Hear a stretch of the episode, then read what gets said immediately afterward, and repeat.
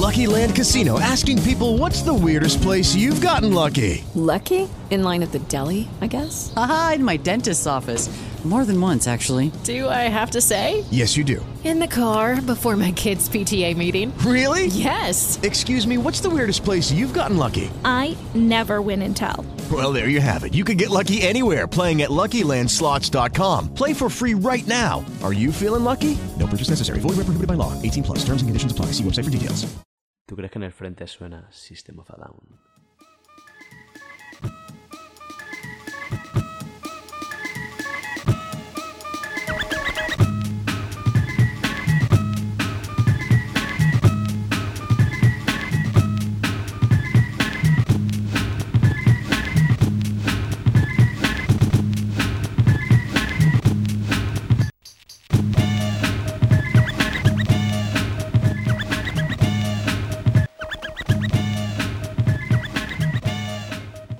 Bienvenidos a Cómo, el podcast de Antiayuda. Estamos ya en el capítulo 14 y queremos hablar de cómo hacer una guerra en el siglo XXI. Antes de empezar, queremos llamar la atención sobre una cosa. Tanto Carlos como yo estamos bastante cansados. Sí. Y Va a ser muy tranqui. ¿eh? va a, ser un, va a ser un programa muy tranqui, pero es un tema que nos hemos preparado y nos hace especial gracia hablar. Sí. Introducir un poco, tío. Eh, si, si eres, eh, si eres una persona activa en Twitter, habrás visto que, que- que han empezado a surgir movidas extrañas con Armenia y Azerbaiyán. Tampoco mola porque es lo justo como para que te llame la atención, pero tampoco te queda claro nada, porque tú ves fotos de soldados, eh, un cura con una metralleta, ¿sabes? Y no te acabas de enterar de la movida. Pero eh, ha estallado un conflictillo. Sí, ya como una, una guindita. O sea, Exacto. hay más conflictos en el mundo, pero bueno, este como... Ha habido jaranilla. Ha habido jaranilla. Pequeño, un, feudo, un pequeño feudo ha habido. Exacto. Eh, hemos vuelto a, a la de a la de la, la disputa entre Armenia y Azerbaiyán por el por el alto por el alto Karabaj. Sí, porque... ¿Por qué no volver cada X tiempo? Exacto. O sea, hay, hay naciones pujando por a ver quién es la nueva Palestina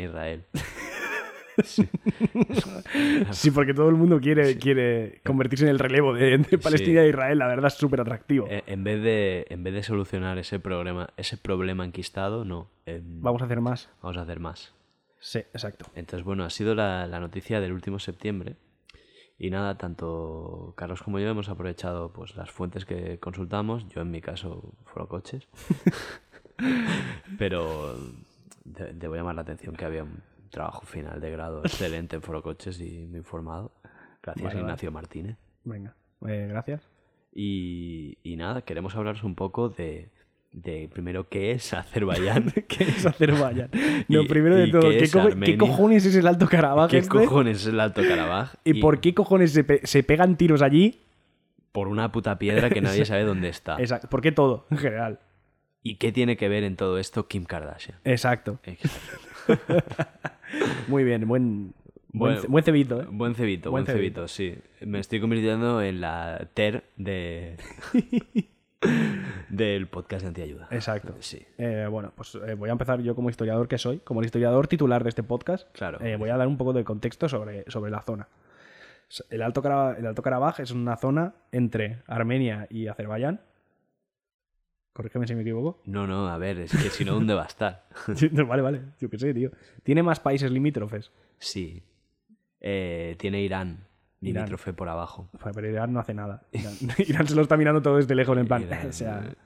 ya vendrán. Bueno, pues. eh, o ya Irán. Uf, no, no esperabas esta, esta muestra de... No, la verdad es que no. En fin. Eh, es un territorio de 4.400 kilómetros cuadrados. Eh, porque, joder, es que me lo he preparado de verdad, tío. ¿Cómo, cómo hacer? ¿Cómo ser la Wikipedia hablada? Exacto. Y es, eh, es una zona de conflicto que, que lleva, lleva siendo motivo de guerrear desde el final de la Primera Guerra Mundial. Cuando se, cuando se disolvió el Imperio Ruso, eh, empezó toda esta movida por, por, la, por, la, por la propiedad del territorio. Sí, por a ver dónde cae, ¿no? Exacto. La, la almendrita. entre Armenia y Azerbaiyán. Entonces, eh, conflicto pues, ha ido. al final de la Primera Guerra Mundial, pues eso, hubo, hubo peleita. Pero se- situemos los dos pueblos que, que tienen. ¿Qué problema tienen? ¿Qué problema tienen? Joder, tío. Pues que no acabo de contextualizar. ¿Me dejas contextualizar, por favor? Vale, vale, vale. Tengo más datos que no interesan a nadie, ¿vale? Venga. Eh, cuando... eh, Aquí la- llegó Don Datos. Exacto. Eh, la Unión Soviética en los años 20 eh, decidió convertir- convertirlo en un, en un oblast, que es un oblast, que es una entidad subnacional, dentro de eh, la República Socialista Soviética de Azerbaiyán. Entonces, de hecho, técnicamente, según la última, la última división territorial, forma parte de Azerbaiyán. Sí. Eso sí, hay sí, que dejarlo claro. y incluso, incluso ahora. Incluso ahora. Incluso efectivamente. ahora. Claro. Pero eh, cuando, se, cuando se disuelve la URSS en los 90, eh, decide independizarse y se convierte en una república eh, de facto. Que esto, esto es. eh, el, eh, lo- facto una, cosa que aprendí, flores, ¿no? una cosa que aprendí en la carrera que me gusta mucho decir es los términos de facto y de jure. A ¿Sabes? a mí el de Jure me encanta porque no lo entiendo. Eh, porque de facto es a de, nivel. de hecho, sí. de sí. hecho y de jure es a nivel legislativo. Claro, pues. Claro, y me gusta mucho decir de facto y de jure. Sí, Está súper te guay. lo juro, primo. Exacto. Entonces, es una república de facto, pero no de jure porque no está reconocida por nadie. Sí. Bueno, por, por Armenia. Bueno, sí, por Armenia, pero ya está. Pero sí, ya está, ¿no? Sí. Creo que de hecho es el único país que la ha reconocido, porque ni las Naciones Unidas, ni No, ni ningún organismo Rusia, ni supranacional, nada. Venezuela, a lo mejor, por los loles. Exacto. Sí. Eh, entonces, hubo una guerra tocha, que en plan, que el conflicto se fue de las manos, que fue del 91 al Mm. 95, y se, se- se acabó en un alto el fuego, no oficial, claro, porque Claro. al no ser un país, ¿sabes? la oficialidad está ahí. Y, y claro, el problema que tiene la zona, que es pese a, a ser, a ser técnicamente Azerbaiyán, la mayoría de población es armenia. Mm. Entonces ahí hay conflicto. Claro, uno se pregunta, ¿pero qué puto problema hay? ¿Que unos sean armenios o azerís? Pues parece que sí. Claro. Hay- hay- hay bulla. Hay bulla, hay bulla. Por lo que hemos averiguado en nuestra ardua búsqueda por internet, eh, Azerbaiyán es una nación muy, muy ligada a Turquía. Culturalmente son lo mismo y su idioma es casi lo mismo. Ellos dicen que hablan azerí, pero viene a ser turco, turco con Como- acento de, de- Como el catalán y el valenciano. Sí, una cosa así. La única diferencia que tienen es a, a- a nivel de religión, ellos son chiís y nosotros son sunís, pero se ve que se hacen decir como una nación, dos, dos países. Sí. ¿Vale? ¿Qué pasa? Que los armenios y los turcos tuvieron cierto rifirrafe. Nada, tonterías. Sí, por- en, la- en la- 1915 pasó algo ahí. pasó algo. Eh, los turcos, por lo que sea, dijeron, joder, armenios, hay muchos. Sí. Griegos pónticos, también hay muchos. Mm, Exacto, De repente había mucho de todo en Turquía. exacto. De hecho, se habla poco del, del papel. eh, bueno, no, no se habla poco, pero a ver. Digamos que el invento del genocidio moderno fue más bien en, Sí. en, en Turquía, que, que luego. Es que el- el- luego llegó el doner kebab y el genocidio a la vez alemana. Es que el, el genocidio es, es un concepto un poco. Mm. Un poco así así, porque eh, si no tengo mal entendido, el genocidio se creó específicamente para condenar los crímenes del nazismo a nivel jurídico, pero se ha extendido y se usa para cualquier matanza. Sí, yo me he informado de eso también y parece que la primera vez que salió la palabra genocidio fue en el 43. Mm. no después de cuando empiezan a descubrir campos y tal. Y era más bien relacionado con, con el sufrimiento de los armenios. Sí. Fue una referencia. Entonces, tiene también es una época muy cercana en el tiempo y en los sucesos. O sea, Ya. Mm. Vale, espera, espera, espera, espera. espera, Porque te- traigo cuñita hoy. venga. Eh, se ha acabado la, en la introducción, contexto histórico se ha acabado, pero eh, cuando salga este programa, seguramente en mi blog de divulgación, que solo leo yo, habrá un artículo entero sobre, eh, sobre el Alto Karabaj y todo su desarrollo histórico para el que quiera tener más datos inútiles pueda, pueda verlos. ¿Desde qué periodo? Desde el Cretácico. Exacto. Desde hace 65 millones de años al presente. Sí, donde el primer azerí. Exacto. El Diplodocus Jordi, el azerí, ¿no? Entonces, si queréis saber más sobre el Alto Karabaj, eh, por, escrito por mí, con fuentes y todo eh, bien hecho como se hace, como lo hacen los historiadores, eh, buscad en Twitter Historia para IDI y en Facebook Historia para Idiotas. Y el blog es Historia para Idiotas. Muy bien. Seguimos. ¿o qué? Leed- O- leedme, o- o quieres- leedme, por favor. ¿Quieres anunciar unos yogures también? con Eh, no, tío, pero es que estoy. O sea, mi vuelta a Twitter, entre otras cosas, ha fomentado eh, el volver a, volver a la divulgación porque me parece que hay tanto hijo de puta suelto que no tiene ni puta idea que ha sido como, tengo que hacer algo. Buah, me encanta que, que todo esto haya servido para motivarte. Exacto, ya No sé, sabéis. porque ya sabéis que como el, el podcast de Antiayuda es un programa de autoayuda para nosotros. Exacto, así que ya sabéis, historia para idiotas.wordpress. Punto com. Vale, ya está. Ya está, muy bien. Eh, muy bien. Eh, hablemos un poco de la situación actual de los dos países. Y por dos países hablamos de Armenia versus Azerbaiyán. Sí. Eh, ¿Qué pasa? A la izquierda tenemos Armenia, que no se lleva bien con nadie de su alrededor porque principalmente les mataron en el 15 por un lado, por el otro. Tienen rencorcito. Sí. Además son cristianos, pero me parece que no es un punto capital el hecho de Seguro. el hecho de la religión. Hay un Seguro. tema. Claro que tendrá que ver. Hombre, joder, pero la foto del cura. ellos Es crea, crea nacionalismo. Exacto. Sí, esto es importante. Es un concepto que introduciremos un poco más, pero sí. Digamos que son naciones de nueva creación y cae la Unión Soviética sin que ellos lo quisieran del todo en, el Cáucaso y fue en plan, pues bueno, pues habrá que crear una nación o algo, o qué sé yo, un sentimiento. Habrá que, habrá que hacer algo con esto. Eso es, eso es interesante, ¿eh? porque claro, tú de repente venías, tú eras un, un ciudadano soviético, pues podías hablar, yo qué sé, de la épica de, de los misiles transcontinentales, de Baikonur, Claro. ¿sabes? De Moscú, que es una capital del, del copón bendito, de la estepa siberiana, pero no, luego te encuentras tú que eres azerí o, o armenio, Ya ¿sabes? Y, y solo te tienes que cerrar al terruño. Ya, Aburridísimo, sin épica ni nada. Claro. Entonces, eh, eh, hay gente que lo llevó mejor y gente que lo llevó peor. Armenia Sí. como que se, se quedó como, como este, este niño de- del cole que no tiene amigos, ¿sabes? Que Sí. se, se queda, lee mucho. Sí, ¿sabes? mucho. Es muy, muy introvertido. Muy intro- Pues sí, sí, sí. Pues eso es Armenia. No se entendía bien con sus vecinos. De hecho, tienen un alfabeto así hecho como con culos. que solo los georgianos, que son sus vecinos de arriba, que me parece que tampoco se llevan demasiado bien, no se lleva bien con pero, nadie. tío. pero mejor. es, la vecina del cuarto, esa que, que te espía cuando bajas por las escaleras y tal. Sí. Eh, ambos, ambos pueblos son georgianos y armenios, es como rollo eh, eh, el ADN pata negra del Cáucaso. Por eso tienen las letritas estas. Ah, vale, y el resto son- en los últimos 2000 años pues han ido llegando que si turcos o persas por ahí por allá y han formado por los otros países lo que es lo que son las poblaciones azerís y, y todo eso.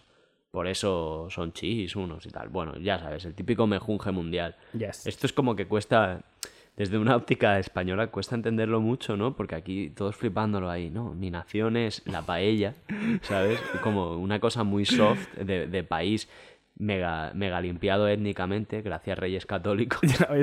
Pero en realidad el mundo se parece más al Cáucaso que no, que no a, a es- a las naciones-estado europeas. A mí me gusta, a mí me gusta mucho cuando. O sea, va a sonar feo lo que voy a decir, pero a mí me gusta mucho cuando pasan estas cosas porque te hace ver eh, los nacionalismos locos que hay fuera. ¿Sabes? Sí. Que tú dices, joder, el nacionalismo español es chunguísimo, pero luego ves eh, la cuenta de Twitter de Armenia y dices, pero chaval, A mí me encanta, me encantaría ser community manager de un tiene como país. una estética eh, rarísima. O sea, aesthetics, todo. Sí. ¿Sabes? Yo, yo ya te he comentado antes que me da la impresión de que tanto la cuenta de Armenia como la de Azerbaiyán la llevan en la misma, en la misma agencia de Barcelona. Molaría muchísimo. Y Yo creo que se puede hacer una guerra, una guerra digital, desde la contratando en la misma agencia. Oye, un Macan, un algo de esto. En plan, un CM para uno y un CM para otro, ¿no? Sí, sí, sí. Y meetings y tal, y un roadmap puesto en la pared. Una- unas entregas de... Mm. Porque hay que llamar la atención que, eh, digamos que tu- eh, las dos naciones usan Twitter para hacer su mensaje exterior. De hecho, todo está escrito en inglés. Yo no sé el nivel de inglés de, de los armenios y los azerís, pero me puedo imaginar que si saben un segundo idioma, probablemente es el ruso. Claro. Por lo tanto, es política exterior. En el caso de los armenios, tiene la, tiene la curiosidad de que hay muchos famosos armenios por el mundo. Armenios, ori- de, de origen, origen, armenio. Claro. Porque, claro, como los tortearon. Pero es que se nota mucho, o sea, tú cuando te metes en la cuenta de Twitter de Armenia, se nota mucho que están haciendo proselitismo exterior, no interior. Sí, sí, Claro, sí. o sea, están, están, están intentando picar a, toda, a todo armenio expatriado de familia armenia, de- ¿sabes? De 18 años, Exacto. Que diga. Que diga, hostia, me alisto. A tope con, a tope con mi país que no he pisado nunca. Sí, a tope con el, con el Nagorno. Exacto. Pero claro, ese, ese es el tema. O sea, se nota muchísimo y Azerbaiyán supongo que lo que busca es eh, apoyo internacional. Sí, yo entiendo que eh, las dos naciones tienen una posición distinta. Armenia lo que tiene es esa presencia exterior de gente famosa, Kim Kardashian, la gente de System of a Down, que parece de coña, pero, Ya, ya. pero son gente con mucha repercusión. Claro. Eh, y, y armenios ricos que hay en Nueva York, en California. Y, y, de, em, y el de, el de Ant-Man, el pavo de Ant-Man. El pavo de Ant-Man. Un secundario de Ant-Man también es, es de origen armenio. Es que tiene un nombre muy loco, lo tengo apuntado. Es eh, David Dasmalchian. Te voy a decir una cosa. Me Full parece Armenian. que tener, tener apellido armenio es de lo más guapo que te puede pasar. Pero está Kardashian, que bueno. Y- y, y Dalmachian, chaval. Y Dalmachian. Y Dan Bilzerian también. También. O sea, un apellido acabado en AN. Sí, la En vez es que de Ez, imagínate en vez de López, Lopan.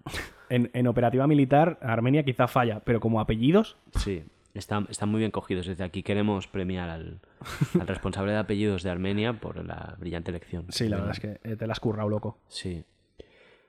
En cualquier caso, eh, desde Armenia se, se busca, bueno, claro, tienen una situación difícil, son un país pequeño, somos un país petit, ¿no? un trozo enorme, de hecho, el 25% de Azerbaiyán, que es un montón, es el, es el Artsaj. Y claro, tienen la situación de que ellos lo reconocen como independiente, Azerbaiyán dice que hay una mierda, pero Armenia tampoco se, se atreve a ir con todas y a decir, no, no, nos, anexia- nos anexamos el Artsaj. Claro. Entonces viven una, una disociación muy divertida en que están todo el rato apoyando a sus hermanos, a sus hermanos de la Motherland, a sus Ah, hermanos eso de es verdad. que es como, Se refieren mucho todo el rato como a sus hermanos de Arzak, son los mismos. sí, sí, es como, no sé. De hecho, o sea, de, de facto podría ser el mismo país perfectamente. No hay distinción entre Armenia y el Arzak. No, no, no. Y es como, bueno, tío, si tú quieres seguir viviendo esta fantasía, adelante. Sí. Échale, échale huevos ya. Échale huevos. Al menos es que sorprende porque la- cuando ves otro caso similar, que es el de Albania y Kosovo, ninguno de los dos esconde eh, que rollo quieren ser uno. Ya. O- Pero esta gente está ahí Sí, como, no, nuestros hermanos. Nuestros hermanos. Somos, somos, casi- somos prácticamente lo mismo, pero Somos- cuidado, ¿eh? hecho, que la bandera sea la misma con unos triángulos. Eh, También te digo, Armenia no tiene, no tiene capacidad militar como para respaldar eso. ya. También te digo. Tiene, tiene fama. Tiene famosos, Tiene eh, famosos que van a bautizarse. Famosos con el culo gordo. Sí. Es lo que tiene Armenia. Sería increíble, ¿no? Que, sé que, que Kim Kardashian comprara el Artsaj. A lo mejor tiene pasta suficiente para decir se ha A acabado. mí te lo veo Lo y lo subo. Kim Kardashian alistándose en el ejército. Buah. Unas- va a haber unas fotos de un, del culo enorme de Kim Kardashian vestida de militar. Vestida de militar pegando tiros a, a Ceris. Ojalá. eh, mira que yo no le pido nada a la vida. Nunca, porque sé que no ocurre. Pero ojalá, tío, la vida me dé eh, Kim Kardashian matando a Ceris. God bless Artsaj. Exacto, por Sí. favor. Eh, Diosito. Sí. Concédeme esta. Concédeme esta. Y Kanye West totalmente loco ya diciendo todo ahí. Arengando a las masas en su iglesia esa el domingo. Es que sería loquísimo, Es tío. que, Ojalá. es que es una guerra pop. Y aquí Sí. es donde vamos a- al núcleo del concepto que queremos desarrollar. Exacto. Eh, esta guerra, en nuestra humilde opinión, es, puede ser la primera guerra dirigida a la generación Z de la historia. Y el mensaje es importante. De hecho, el, el cura con la metralleta, sea intencionado o no, es un, es un meme cojonudo. Sí, cierto. Es, es la quinta esencia, es un meme canónico. De hecho, la, mayor- muy la mayoría de fotos de, de Azerbaiyán no lo tengo tan controlado, pero de Armenia, sobre todo, la mayoría de fotos tienen como una pátina de meme. Sí. Sí, que- hay un punto de abrazo de, de- de- de fotos de Stock Exchange. O sea, da, da una imagen, pero, pero yo, yo creo que hay cierta intencionalidad. O sea, se le está hablando en el mensaje. O sea, al, al final las guerras las combaten niños. Niños, niños de 18 a 20 y poco. Eh. Y se les está hablando en su lenguaje. Sí. Está, es como muy la, la nueva guerra. Sí, sí, sí, sí. O sea, sí, la segunda- Ahora te toca combatir a ti. Exacto, sí. La primera guerra mundial fue la última guerra al antiguo Safa y la segunda fue la nueva guerra. Mm. O al revés. Un poco. Bueno, no sé. Es que nadie se pone de acuerdo con esto. Da igual.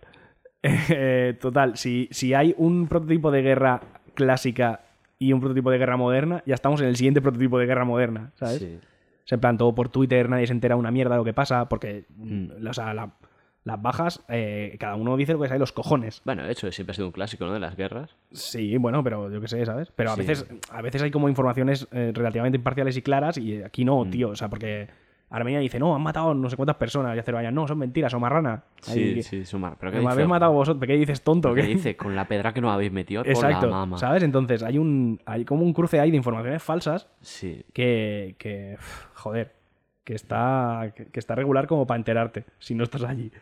Por lo que sea, es una guerra que si no estás allí no te enteras. Sí, sí, sí, sí. eh, Porque, de, hecho, con- eh, yo cuando le, cuando le decía a mi grupo de amigos, en plan, voy a grabar sobre lo del... O les comentaba, en plan, hostia, ¿os habéis enterado de la movida esta que pasa con Armenia? Nadie tenía ni puta idea de lo que había pasado. Porque vivimos ensimismados en nosotros mismos. tío. Exacto. De hecho, Es más cutre, joder. De hecho, tengo una, tengo una amiga que literalmente me dijo, llevo tres días intentando enterarme de qué coño ha pasado en Armenia y no lo he conseguido. Y en plan, tranquila, ya estoy yo aquí. Tú y forocoches con eso. Siempre hay alguien. Es que hay varios hilos de política internacional que hay gente Yo, de muy hecho, friki de, de eso. hecho, el golpe de Estado... ¿Te acuerdas del golpe de Estado en Turquía que, hizo, que hubo cuatro- Sí. hace 4 o 5 años? Fetulén, ¿cómo se llaman estos? No sé, nombre, sí. ¿Te acuerdas? Yo lo seguí en Forcoches. Sí, porque había muy buena información y siempre hay o un Erasmus que de repente está en Estambul pues yo, o, yo lo seguí por ahí con los enlaces de la CNN cuando, cuando desalojaron al presentador y pasaba Peña ahí corriendo. Fua, es una locura, tío. Hasta las 4 de la mañana me tiré. Con el roleplay. ahí. Con el roleplay de, de, Sí. de corresponsal internacional de televisión española, tío. Qué guay, tío. Sí, es de agradecer eh, aquí un fuerte abrazo aquí a Ilitri. A él se la suda todo esto. Y Litri está ocupado siendo muy Ilitri- guapo. ¿no? Ilitri está ocupado midiendo su sueño. Exacto. ¿Sabes? Que pone las los pantallazos de hoy he dormido tanto. Pringados. Pues eso. Además, eh, como, buena, como buena guerra, tanto antigua como moderna que se precie, eh, hay terceras personas ahí apretando. Claro. Sobre todo Rusia y Turquía. Hombre, Porque Rusia, por lo que sea, le vende armas a los dos países. desde una posición inteligente. Exacto, por cosas de la vida. Sí. Y eh, Turquía, no sé si de manera clara o no, apoya a Azerbaiyán y odia a los armenios. Sí, y, y hablemos de una cosa más. Petróleo. Es- ah, coño, el petróleo, claro, joder. Hundanadas de petróleo. Exacto. Volquetes de petróleo. Y de gas natural. Exacto. Y esto me hizo pensar el otro día. Joder, Turquía. eh, eh, telenovelas bien, política interior y exterior, mierda. Agresiva. Exacto. Han centrado sus esfuerzos como en, en un aspecto como muy trivial Mm. y a lo mejor lo demás habría que, habría que trabajarlo un poco. Sí, a, a mí lo que me hizo temer también es que si la posición, si la opinión española se tiene que situar con, con alguno de los, de los combatientes, en liza, ¿no? Claro. con, eh, con la pandemia que estamos sufriendo en España de calvos, probablemente irán con Azerbaiyán. Luego te haré una pregunta. Turquía, nación hermana. Luego te haré una pregunta. No, te lo voy a hacer ya, de hecho. Venga, Eh, ¿qué, qué facción tengo que apoyar yo como progre? Para ser full progre, para ser full progre. ¿qué tengo que apoyar? Creo que para ser un progre canónico tendrías que apoyar a Armenia, rollo, porque te lo ha dicho un famoso que es como un poco progre, que alguna vez ha hecho una foto con un gay o algo así, ¿sabes? Vale, Creo que va así. vale, vale. Pero, pero yendo a, a lo puramente sincero, creo que sería, sería incapaz, tío, de decirte que... Porque, a ver, todos sabemos que, que como buen conflicto exterior, que Mm. no nos afecta para nada, eh, solo sirve para que tú te, te reafirmes como tolerante. Claro, Entonces yo quiero saber qué lado tengo que apoyar para quedar guay. pues me parece, me parece que la independencia del Artsaj, creo. Pero no, pero no dentro de Armenia. Independencia, tienes que ser como esos tíos de Madrid, de las casas ocupas, que dicen independencia para Euskal Herria. Y dices, Ok. "¿Qué? Pero Ignacio, Por, favor, ¿Qué por favor, por favor, Julio. Es que esto me recuerda una anécdota en que yo estuve en Madrid cuando la, cuando la manifestación aquella... ¿Sabes la manifestación que habló Carlos Puigdemont desde una tele? Sí. Que fue en Madrid. Yo estaba. No fui a la manifa, pero se terció. ¿Pasabas por allí? Pasaba por allí. Sí, sí, sí, fue así. Y claro, hubo un momento... mm, mis colegas todos tienen pinta de ser como muy grandes y muy violentos. Yo incluso, quien me ha visto sabe que Lo, soy lo corroboro. un- una puta máquina. Y, y claro, entramos para allá descojonándonos, eh, hablando en catalán. De hecho, la policía ya nos había, nos había parado porque no, no nos entendían. O sea, llevábamos una pinta y estábamos descojonándonos del, del tinglao, pero a la vez, claro, nos pidieron el DNI en catalanes. Eso era lo que les desconcertaba. Ellos querían ver, rollo, eh, el cantante de taburete y decir, vale, normal que esté aquí enfadado, pero nosotros estábamos por la puta risa, ¿sabes? Incluso uno de nosotros llevaba pues un tatuado en el culo. Hostia, es verdad. Cierto. Hit. Y, y bueno, a todo esto sí, nos cruzamos con ese perfil de gente, con esos tíos de Casa de Ocupa de Madrid, como que nos miraron muy mal y yo, pero que miras, hijo de puta. que te hablo en catalán y te reviento, ¿sabes? Que he venido a reírme. Que he venido a reírme. No lo entiendes, que no he venido, no he venido a meterme con nadie, yo he venido a reírme aquí, porque esto es un puto show. La Exacto. que tenéis montada aquí. Resumen, la que tenéis La montada. que tenéis montada, que esto es ridículo. Efectivamente. Eh. Todos los nacionalismos son ridículos. Es el exacto. Esto- es lo que, lo que a ti, como, como español o no, Mm. como persona del primer, del primer mundo en general, De momento. de momento, te importa a ti respecto al conflicto de, de la, Sí. eh, del Alto Karabaj eh, este. eh, ¿en, qué... posición te tienes que poner tú para quedar de progre? Claro. Y de guay. Claro, claro. Armenia. Creo que sí. ¿Determinamos que- Armenia? Artsakhi, sí. Mar-. Marco Artsakhi. Artsakhi. sí.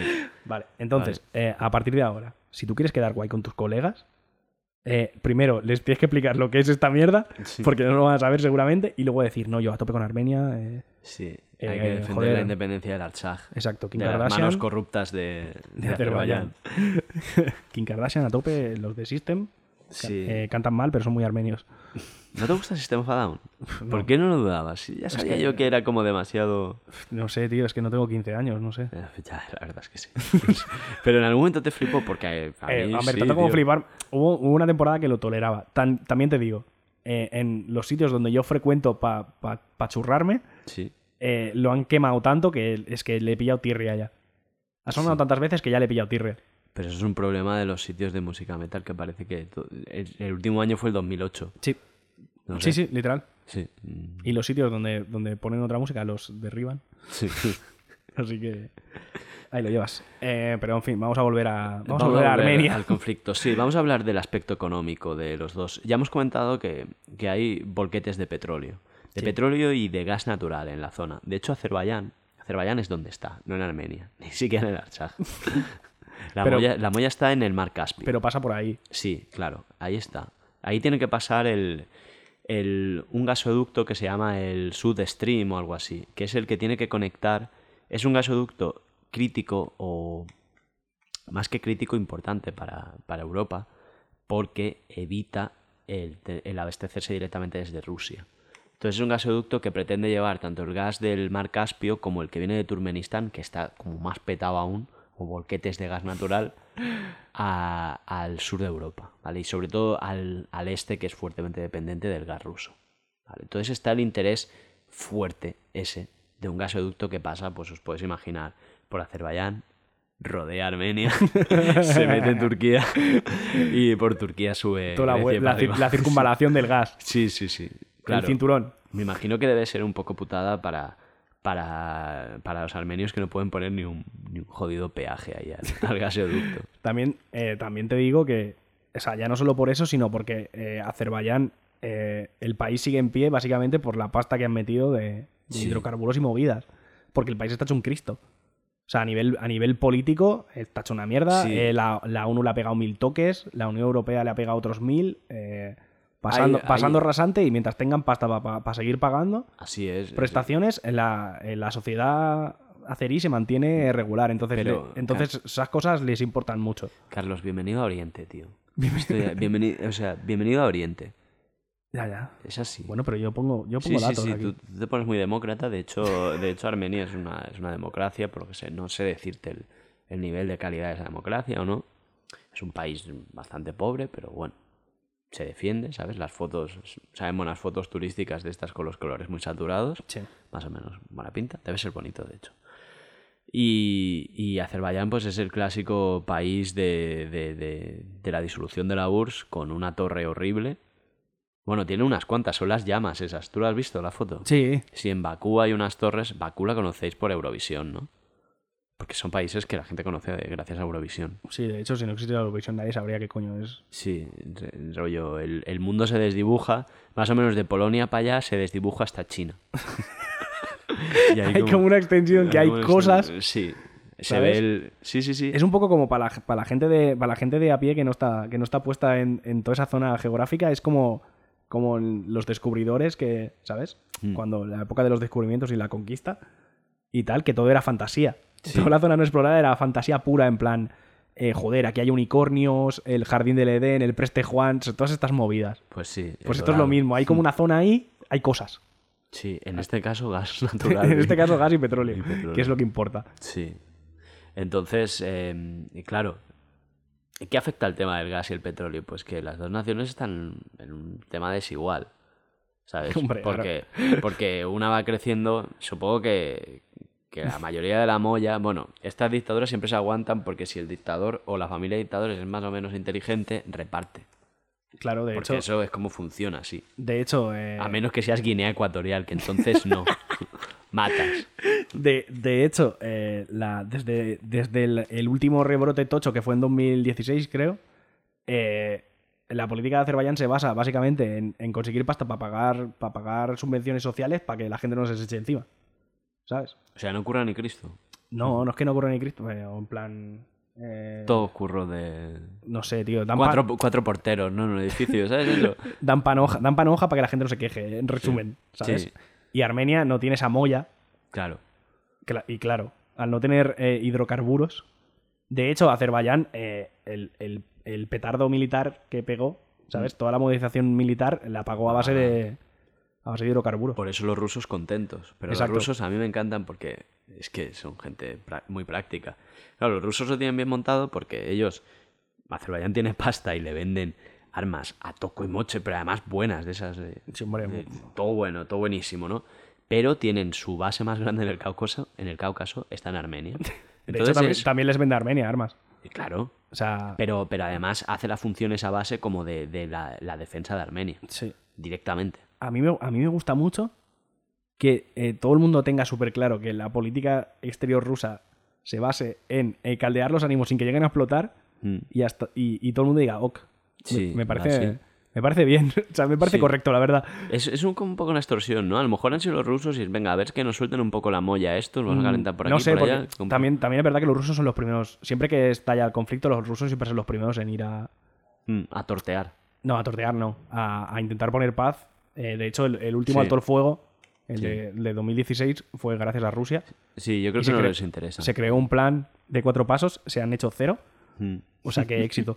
Éxito. o sea que mucho éxito, la Pero verdad. a veces lo que interesa es eso, el que se haga el plan, el roadmap y el PowerPoint para no hacer nada. Exacto. Pero es verdad que la posición de Rusia, bueno, ¿por qué no hablar de, de Siria? O sea, no, llega, no llega a ser por los rusos y También, claro. se, pero- se dirá de todo de los rusos.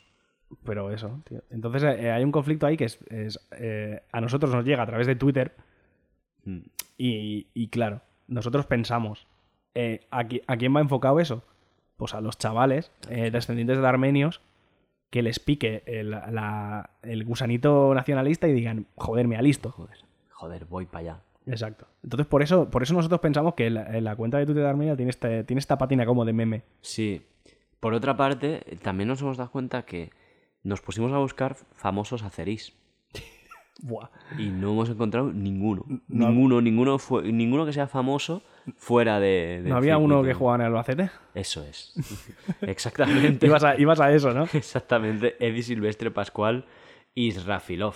O sea, de hecho, el máximo exponente azerí que hemos encontrado es un señor que juega en el Albacete. Sí, o sea, es, es eso. Ya está. Y- Si, y- si fuéramos la vida moderna lo llamaríamos, ¿no? Exacto. Y diríamos, ¡ay! Así que juegas en el albachete, ¿no? Ahí te, has- te vas a apuntar a, a la- a las ¿Y milicias. cuánto cobras? ¿Vas a destinar dinero para matar armenios? Sí. ¿O qué? Ok. Y, y no, nada de eso. Seguramente estará afilando cuchillos. Le suda la polla. Yo, creo, Enviando- yo creo claro. que le suda la Le pollísima. suda la polla. Él, él solo quiere jugar a fútbol. Exacto. Tú le vas- o sea, yo creo que. Ojalá alguien. eh, yo qué sé, tío. Eh, Pedrerol. Pedrerol, que es, eh, es como el máximo exponente del periodismo deportivo, para desgracia de todo el mundo. Mm. eh, lo llame un día y le pregunte sobre el conflicto y el pavo diga: Es que me suda la polla. Es que Es que me da igual, yo, he venido, yo he venido a jugar al fútbol. Yo venía a jugar a, exacto, venía a jugar al fútbol y a follar, como buen futbolista. o sea, ¿qué me estás pidiendo aquí? Que me convierta en Figo. ¿Sabes que Figo se ha convertido en opinador político? Porque- ah, sí, hace poco, hace poco tío. salió, no, sí, dijo algo, ¿no? Sí, que está como. Está un poco chinado. eh, eh, es- o sea, Figo tiene pelas y es bastante de derechas. Y, y el otro día se peleó con Rufia. Eh, buah, ha llegado el momento de contar tu teoría sobre Rufiano, la dejamos para otro día. Hostia, intenta recordármela. Eh, la, de, eh, la del charnego. Suéltala. Ya no me acuerdo, tío. ¿No te acuerdas? No. Fue, a mí Yo- me, encantó, tío. Venga. O sea, un día, un día no sé qué estábamos hablando y me dijiste que, que Rufián había llegado tan alto en, en- en su partido Su partido típicamente catalán Ah. porque era como el prototipo de Charnego, de Charnego majo. Sí, era simpático. Exacto. Era, lo que era lo que un, el prototipo de persona de Esquerra Republicana quiere que sea un español. Exacto. Entonces le, le- era en plan, em, sí, es perfecto, es chabacano, de tez morena, recordet, eh, es como gracioso así, tiene Era como qué ocurrencias, ¿no? El perfecto Charnego. El perfecto charnego. Es como el- es- es no un se le permite intelectualidad. Exacto. Es un poco como. O sea, yo, eh, Gabriel Rufián, si un día llegas a escuchar esto, El buen salvaje. pido, perdón, pido perdón por, est- por esta analogía, ¿vale? Es un poco como el negro de Vox. Eh, hostia. Que, que es como, no, no somos racistas, tenemos a un poco, negro. Un poco. Claro, lo que pasa es que Esquerra nunca. Bueno, no, Heribert Barrera era un nazi igual, o sea. claro. Buah, estamos tocando tema chunguísimo, ¿eh? Ya está, ya. Eh, no vamos a conseguir una subvención de la Generalitat nunca. tío. Nunca. Joder, tío. Pero bueno, Barracu. esa es, esa es la teoría sobre Rufián. Eh, Rufián, desde aquí te pido perdón. Yo no. Eh, vale. Pero trata bien a tu vecino. No vamos a decir quién es. Exacto, trata bien Sí, a tu trata vecino. bien a tu vecino. Y, y es todo lo que tengo que decir. Y lo siento por esta comparación. Sí. Cuando quieras nos tomamos unas cañas. O nos peleamos por Twitter. Yo, yo no he evadido ningún impuesto, así que no. Claro, nosotros tenemos poca molla porque no. Claro, no, no, no me puedes soltar la que le soltaste a Figo. que- Exacto. Que, te devolvió. es que estuvo, estuvo bien, ¿eh? Porque Muy airado. Está- Claro. es que no lo he visto, tío. Esta semana está muy fuera de Twitter. Pues Estaba sí. muy airado. estaba muy airado. Mira, de sí. hecho, mi semana de Twitter fue, eh, no sé cuándo fue, el lunes o el martes, abrir Twitter, ver un divulgador diciendo que las fuentes no eran necesarias para divulgar, cerrar Twitter y no volverlo a abrir. Bien hecho. Y decir, Esa- suficiente. O sea, he tenido es- bastante ya. Esa es la clase de terapia que tienes que practicar. Es que... O sea, ¿para, para qué más? es- va- por- ¿Podemos volver al conflicto, por favor? Podemos volver, sí. Sí. Perdón por, eh, perdonad por este desliz que hemos tenido, nos hemos ido a, a las redes sociales. Pero claro, es que como este conflicto está tan relacionado con el tema redes sociales Claro. y con el diseño gráfico, Es, eh, esto... Meteos en el Twitter de Armenia porque la verdad es que no tiene desperdicio. además Tú- no tiene pérdida, es arroba armenia. Exacto, es que a mí me gusta mucho, primero, el concepto de que un país tenga Twitter Sí, y segundo, eh, el vídeo ese que hay como con un águila al principio, sí. que es como una, es como una locura. Que de- parece un, un, un videoclip del alfa. sí, tío, es como una locura de, a nivel estético. Sí. Y luego te meten en un, un coche en llamas y no sé qué. Es que me parece, me parece fantástico, me parece una locura. tío. Bienvenido a Oriente. Exacto. ¿Sabes? Todo como muy es marcado estilo, estilo oriental. Sí, Oriental de no, no China, porque se, se tiende a asociar China con Oriente. Hay más cosas en Oriente. Oriente Próximo. Exacto. Pero, tío, de verdad. O sea, así que eh, la primera. Se puede decir que esto es la primera guerra Zoomer. Sí, yo creo. O hecha por bastante. Para zoomers. Claro, porque la tienen que combatir. ya. Es Hay gente eh, de su generación ya combatiendo en sitios como en Yemen y tal, pero en Yemen. ¿Qué importa? Ye- Pero Yemen, ¿qué claro. pasa con Yemen, tío? Lleva 40. O sea, la- yo me acuerdo, no sé por qué, siempre las misiones, las misiones est- est- exteriores de España son a Yemen. ¿Te has dado cuenta de esto? Sí, porque Yemen ¿Qué es. coño pasa en Yemen, tío? ¿Qué clase de, de mundo posapocalíptico tienen ahí montado? Es jodido, tío. Yemen, que a veces son dos países y a veces uno, y llevan 50 años así. Coño, pasa que están en el estrecho este de. en el de Djibouti, que tiene nombre. Es el otro estrecho, el otro estrecho que no es el estrecho de Hormuz. Y no me acuerdo, ¿sabes? Es el que está al otro lado. Y no me acuerdo de cómo se llama. Vale, no, ya está. Que es la entrada al Mar Rojo y al canal de Suez. Ya está, era solo ese apunte porque me acuerdo siempre, toda la vida llevo viendo los típicos eh, publireportajes del ejército, que son todo Sí. misión en Yemen. Misión en Yemen. Es joder, que llevan mil años en Yemen. Es fácil, es el patio de atrás de Arabia Saudí e Irán y es donde se pegan. Es una, Vale. gue- una guerra proxy, 100% el caso de... Guerra proxy. Sí. VPN. No, se llaman así, tío, es ¿Se una, guerra, es proxy? una guerra proxy. Fua, me encanta. Tú no te pegas, pues lo mismo que hacían lo- los soviéticos y los americanos. Pero no se llama guerra proxy, se llama guerra no, fría. Se llama, ya era una guerra en un tercer país, ¿no? Algo así, pues eso. Ahora se llama guerra proxy. Ah, joder. Y sí, entonces, claro, hay dos gobiernos. eh, De hecho, me parece que hay población suní chií en el país y hay como una división que coincide con la antigua de Yemen del Sur y Yemen del Norte. Y, Por lo que sea. y hay, por lo que sea. Porque Entonces es un follón muy, muy extraño. Por otra parte, en el mundo árabe los yemeníes son, son conocidos porque tienen muy- una, una cocina muy rica. Esto, esto hace programa. Eh, este comentario hace... Sí, eh, tiene una, una inestabilidad de cojones, pero Sí. joder, te hacen una cena. Sí, A lo mejor te bombardean durante la cena. Pero comes de bien. sí. Además tiene una isla preciosa. La isla de Socotra. Que hay como unos, unos baobabs así que sueltan sangre roja en los árboles, como el drago canario. Como los arcianos de Juego de Tronos. Sí, sí, sí, sí. sí. Para que ve- veas la que es un sitio precioso. Para que veas las referencias de cada uno, ¿eh? Sí, sí, ahí cada uno. Canarias, Juego de Tronos. Canarias Juego de Tronos. Ya, sabe- ya sabéis Pues por sí. dónde va cada uno. que ese era, antes de que volviera a empezar otra guerra en Yemen, era como un destino, como, ¿sabes? De estos pijos que van a sitios extraños. Pero no a las Seychelles, sino Claro, yo pensaba que los pijos que van a sitios extraños iban ahora a, van a Uzbekistán, a Samarcanda y todo a- eso. a Bali. No, eso no es un sitio extraño, ahí va todo puto kiski, tío. Yo no, Eso, eso era, a lo mejor hace 30 años, era como... Yo no he ido, ¿eh? Pero tú no eres ni un pijo. Y además te hicimos un programa la semana pasada para ti, tío. Ya, tío, para decir que era. O sea, me gusta mucho porque se hizo un programa especialmente para yo decir que era pobre. Sí. No ha, cam- no ha poor. cambiado la No ha situación. cambiado, ¿eh? no. Sigo igual. Seguimos sin un contrato multimillonario de Exacto. Disney por hacer un anuncio. Exacto. Hmm. Eh, pues la guerra Zumer. Los chavales eh, al- a la guerra. Como siempre. Insisto. Como siempre. La nueva generación a la que todo el mundo le tiene un poquito de tirria. Porque, Porque siempre pasa con los... Porque con los millennials se. la- con los millennials se clavó la gente, se clavó mucho.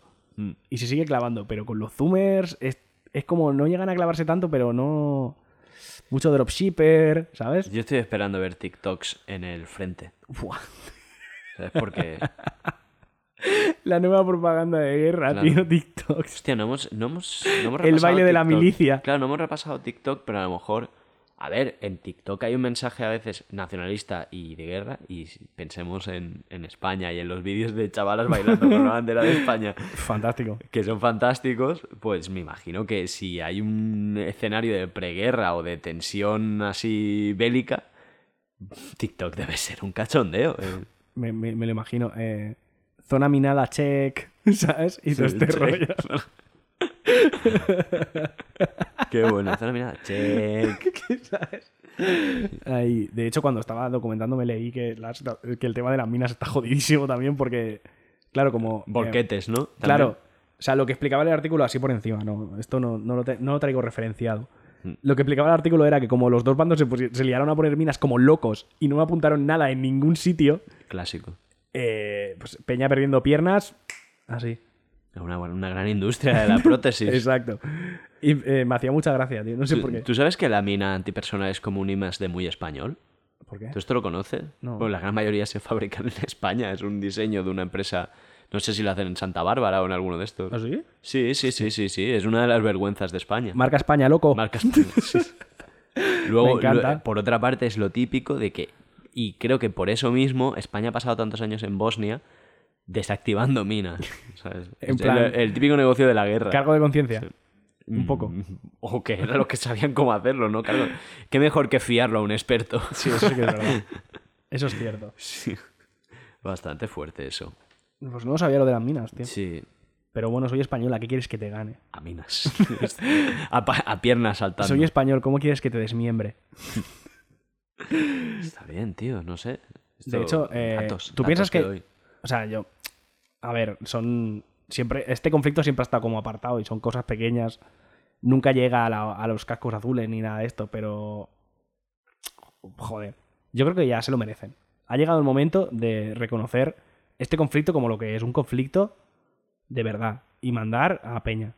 Que se merece man- mandar a. Mandar un, ma- Kofi, mandar un Kofi Annan. Enviar el Freedom, ¿no? Sí, exacto. Enviar Freedom el free- eh, Freedom directamente a misilazos en tu cara. Sí. Me parece que ni, ni el loco de Donald Trump se atreve a meterse ahí. Es- Es ya, que es como- Pero a mí me gustaría que se. Además, que recuerda que reconocimiento. hay un rollo ahí que los rusos. lo- los rusos tienen ahí los. Tienen unos misilacos que se llaman S-400, S-500, que es lo mejor que hay en el mundo para tirar aviones. Y se lo tienen vendido a todos los países de ahí. A Turquía también, que está en la OTAN, ¿sabes? En plan, en plan, no, no os vais a acercar a mi pozo de petróleo, hijos de puta. Hombre. son, son los primeros pozos de petróleo del imperio ruso. Ya en, el, en, el- en la Primera Guerra Mundial eran los pozos de petróleo que alimentaban la maquinaria de guerra rusa. O sea, que ello lleva explotado, pero No se desde acaba, el no 19, se acaba. ¿eh? No se acaba, ¿eh? No se acaba, ¿eh? Joder. Volquetes, volquetes de petróleo del Mar Caspio. Ya ves. Mm. Eh, bueno, el típico ruso rico del Mar Caspio. Claro. Eso es, es como un estereotipo Es de, de ruso millonario, muy típico. El Mar Caspio suena rico. Sí, No de hecho, Caspio. Mar Caspio suena rico. Sí, Mar Caspio. Ya está. Caspian, sí. Es marca, ¿no? De- es como una marca de, de ropa cara. Caspian, sí. Exacto. Tú, eh, caviar de caviar, Caviar. de beluga de ese o Beluga. lo que sea. Yo no soy pobre, no, no entiendo. Es de. No, un beluga es un cetáceo, tío. Yo con sé, cara de tío. No, Pero ¿Por qué, ¿Por qué faltan los cetáceos? ¿De qué te ha hecho la- cetáceo? otra vez, otra vez. Otro colectivo, otro colectivo al que he ofendido. Pido perdón No, al colectivo de los cetáceos. Sí, no, se llama esturión. Es el esturión. Lo que Es sea. un, un Eh, me da igual. pez casi pro- Caviar. Eh, ya está. Sí. Cosa- cosas de eh, gente muy rica y traperos. Y moe... Filet mignon. Exacto. Filet mignon, moe chandon. Sí. Son las tres referencias de, de una persona que es eh, pobre y se hace rica de golpe. Gracias al trap por enseñarme a ser rico. Exacto. Yo si, si ahora cobro un dinero, ya sé que lo primero que tengo que hacer es eh, comprar Moe Chandon, aunque no me gusta el champán. Eh, comer caviar, aunque sepa a mierda. Que no lo sé, pero tiene pinta, la verdad. Y filet mignon sin tener ni puta idea de qué cojones es eso. Yo, yo sigo pensando que es un solomillo. Pero no, Pero tiene algo- no pondría la mano en el fuego. Pero debe tener algo especial, ¿no? Para tener que, un nombre que- que propio. es miñón. Que es pequeñico, ¿no? No lo sé. es el- es lo redondo. No, es, que no, que- es que no lo sé. No. Solo, yo es que solo conozco la escalopa. Exacto. No sé, para Yo- mí las vacas son un animal plano hecho de escalopa. Lo más- demás, el trozo más grande de una vaca que he visto es una caña de lomo. ¿Sabes? Qué lujo. Lujo asiático. Exacto. Me río, pero soy pobre. No. Bueno, va, vamos a dejar el tema de tu pobreza. ¿Cómo Ya, tío. podemos cerrar el programa? ¿Tienes al- algún dato escabroso más que decir o Eh, no, te- curioso? no tengo un dato escabroso, pero he traído referencias. He traído lecturas. Venga. Eh, recomienda. Como podcast recomienda. eh, sobre todo a partir de. mm, O sea, con todo el tema de las informaciones cruzadas y, y la- y las noticias falsas. De. No, me has matado 20 personas. No, es mentira. ¿Sabes? Y este rollo. Esto me recordó a, a un libro. eh, que tengo que apuntar. Publicado por Atenaica. Que se llama eh, Falsedad en tiempos de guerra. ¿Vale? De, de Arthur Ponsonby. Eh, Falsedad en tiempos de guerra es, eh, es un ensayo que escribió este señor, que era eh, parlamentario británico, donde se dedica a recoger los, los bulos de la Primera Guerra Mundial y a, y a explicarlos y a desmentirlos. Mm. En plan, intenta, buscar, intenta rastrear el origen, explica cómo se desarrolla, cómo llega a tal sitio, y luego te lo, y luego te lo desmiente. Evidentemente, es un libro, nada, es, debe tener ciento, ciento poco páginas y está súper guay, sobre todo si te gusta... A mí, o sea, yo soy de contemporánea y normalmente cuando dices contemporánea la gente dice, no, Segunda Guerra Mundial. No, a mí me gusta más la primera. Vale, vale, vale. Perdón. ¿Eh? ¿Eh? La primera, A mí no me gustó ninguna. Suerte que no las viví. Eh, pero a nivel, a nivel de estudiar. Sí, me, sí, me gusta ya. mucho más la primera. Y, esto, y este libro está muy, está muy guay, la verdad. Porque es eso, son. Además son como capítulos cortitos. Cada capítulo es eh, una, una noticia falsa, una fake news. Fact check. Exacto, concreta. Y, y te, eso te desarrolla. eh, de, dónde, de dónde surgió, eh, cómo, cómo, se, cómo se expandió y si, es, y si tiene alguna base real o no. Pista no. Normalmente. Pista normalmente no. Y además, yo creo que para cerrar, podemos dar esta frase del, del propio autor, Arthur Ponson. Venga. Que dice. Espera.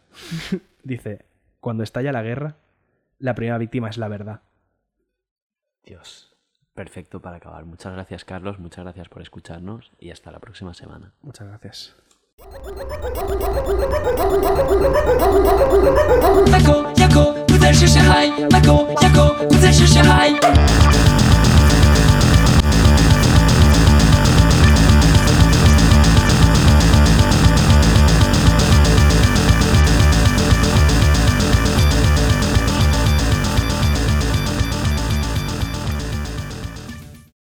Lucky Land slots, you can get lucky just about anywhere.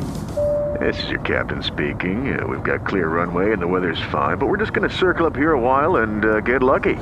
No, no, nothing like that. It's just these cash prizes add up quick. So I suggest you sit back, keep your tray table upright, and start getting lucky. Play for free at LuckyLandSlots.com. Are you feeling lucky? No purchase necessary. Void where prohibited by law. 18 plus terms and conditions apply. See website for details.